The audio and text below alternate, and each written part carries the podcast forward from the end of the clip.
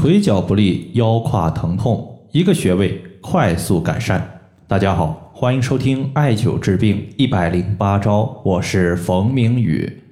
今天呢，我收到一位朋友的反馈，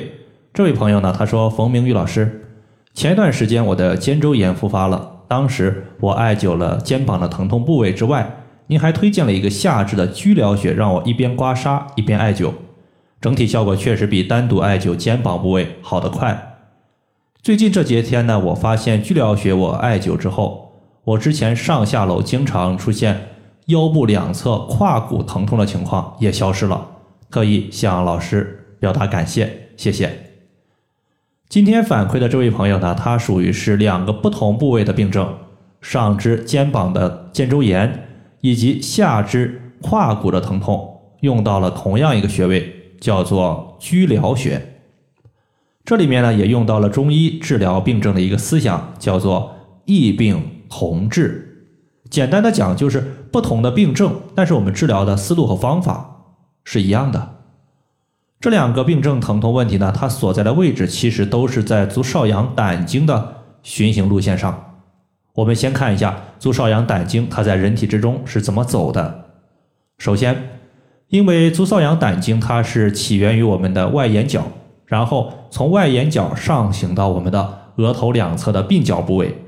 然后从头部的外侧向下走到耳朵，绕行到我们的肩膀，然后从我们的腋窝下方顺着我们的胸腹两侧一直向下，在向下的过程中，它走的就是我们人体大腿外侧裤缝中线这个区域，一直呢向下行进到我们足部第四脚趾的外侧。这个就是整个胆经的循行路线，你会发现肩膀部位的疼痛，它可以用胆经上的穴位来调治；胯骨的疼痛，它同样可以用胆经上的穴位来进行调治。这位朋友他只用了胆经的居疗穴，其实呢，如果我们在居疗穴的基础上再加一个胆经的穴位，它的效果会更好。这个穴位呢叫做阳陵泉穴。接下来呢，咱们就针对这位朋友所用到的一些。穴位和遇到的病症，和大家简单的分析一下。首先，居疗穴，它的位置呢是在我们臀部髂前上棘和股骨大转子最高点的二分之一处。这样的一个说法呢，很多朋友压根儿不知道这个穴位在哪儿。我换个比较简单的说法，首先，髂前上棘就是在我们的肚脐两侧，你进行摸，能摸到一个凸起的骨头，它就是髂前上棘。那么股骨大转子呢？股骨其实就是我们的大腿骨，大腿骨向上和腰部相连的地方，大腿骨向上的一个终端，这个地方就是我们的股骨大转子。如果这样说，大家还是没有办法理解。其实呢，你这样侧卧，然后侧卧的时候，我们在胯骨，胯骨它的最高点凸起的地方，它其实就是股骨大转子，然后。根据我们刚刚在肚脐两侧摸的时候，摸到那个高骨，把这两个点一连接，画一个连线，取其二分之一，就是居疗穴的所在。如果你找不准也没有关系，只要你去做就可以了。找到局部最疼痛的那个点，同样可行。居疗穴它归属于足少阳胆经，并且呢，它是胆经和阳窍脉的交汇穴。阳窍脉它的主要作用就是调节我们身体的肌肉运动，无论是肩膀的肌肉僵硬，还是肩关节、腰部、胯骨它的运动不协调，都可以用阳窍脉上的穴位来进行调节。同时呢，胆经它和三阳经络都有交汇的穴位，并且这几条经络它还都经过我们的肩膀部位，故而取居疗穴可以用远端调治的方法。解决肩周炎，但是呢，在这里我需要强调一个问题：居疗穴它也不是万能的，并不是说针对肩周炎所导致的疼痛，你用居疗穴它都管用。它最管用的是我们的肩周炎的疼痛部位，它是位于肩膀的外侧。如果你的肩周炎的疼痛部位主要是在肩膀的正前方，或者是肩膀后背的正后方，这个时候你再用居疗穴，它的效果就不理想了。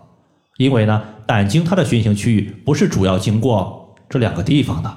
所以呢，你用它的效果就会大打折扣。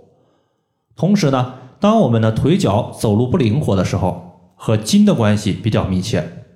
因为筋它是有伸缩性的，主管这个肌肉骨骼之间的一个伸缩。我们走路的时候，它的腿部伸缩、蜷缩，它都离不开筋的配合。所以呢，中医上它也有少阳主筋的说法。足少阳是胆经，故而腿脚不利、腰骨的一个疼痛，它都可以取胆经的穴位来进行调治。再加上巨髎穴，它本身就位于我们的腰部胯骨部位，局部穴位调节局部的病症。所以说，巨髎穴它对于下肢的腿脚不利，尤其是胯骨的疼痛，整体效果还是比较不错的。如果想要起到最好的效果，建议大家呢在局部先刮痧后艾灸。那么在这里呢，还有一个穴位叫做阳陵泉穴。阳陵泉穴呢，它不作为我们今天的主要介绍的对象，大家只要记住，它是人体八会穴之一的筋会，也就是筋它的一个精气交汇在阳陵泉穴，全身和筋骨相关的问题，尤其是和筋的收缩相关的问题，都可以取阳陵泉穴作为主要的艾灸穴位。所以呢，如果你有上述的病症情况，想要恢复的更快，建议大家呢把阳陵泉穴也掐上。好了，以上的话就是我们今天针对腿脚不利以及腰胯部的疼痛情况，我们要用到的方法就和大家分享这么多。如果大家还有所不明白的，可以关注我的公众账号“冯明宇艾灸”，姓冯的冯，名字的名，下雨的雨。感谢大家的收听，我们下期节目再见。